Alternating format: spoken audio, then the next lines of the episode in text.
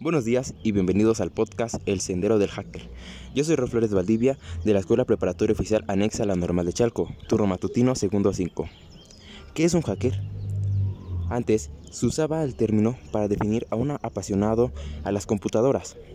En la década de los 80 y 90, con la llegada de los PC, este término se usó para denominar a cualquier persona que se conecte a una red para invadir una o varias computadoras, con la finalidad de consultar, robar o alterar los programas o los datos almacenados en las mismas. También se refiere a alguien que desmenuza sistemas operativos y programas para ver cómo funcionan. Computer Underground. El mundo subterráneo de las computadoras se divide en siete ramas principales. Las ramas son Breaks. Se ocupan de la red telefónica.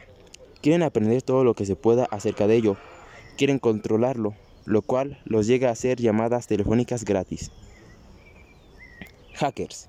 Personas que aman los sistemas computacionales y les encanta saber cómo introducirse en ellos y controlarlos, entre otras cosas. Carders. Tarjeteros. Estas personas son reconocidamente unos criminales. Roban y hacen uso de números de tarjetas de crédito, de cheques o números de cuentas corrientes para obtener lo que quieren sin pagar de su dinero. Anarquistas. Individuo que le gusta jugar con fuego, explosivos, químicos, etc. Wallers. Son los sujetos que distribuyen software de manera ilegal. Son piratas. La mayoría de los wares son distribuidos por grupos wares con el objetivo de sacar software de los BBS antes de que otro grupo publique este programa primero. Sujetos de virus, troyanos. Son programadores interesados en cómo trabajan los virus y los caballos de Troya y cómo hacerles más eficientes e indetectables. Crackers. Se dedican a romper las contraseñas de sitios web, programas de pago o de prueba, etc aprendiendo del oficio.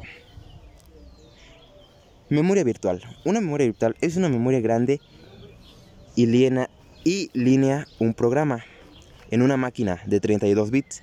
Puede acceder y usar directamente direcciones de un rango de 4 GB en una máquina de solo 4 MB de RAM.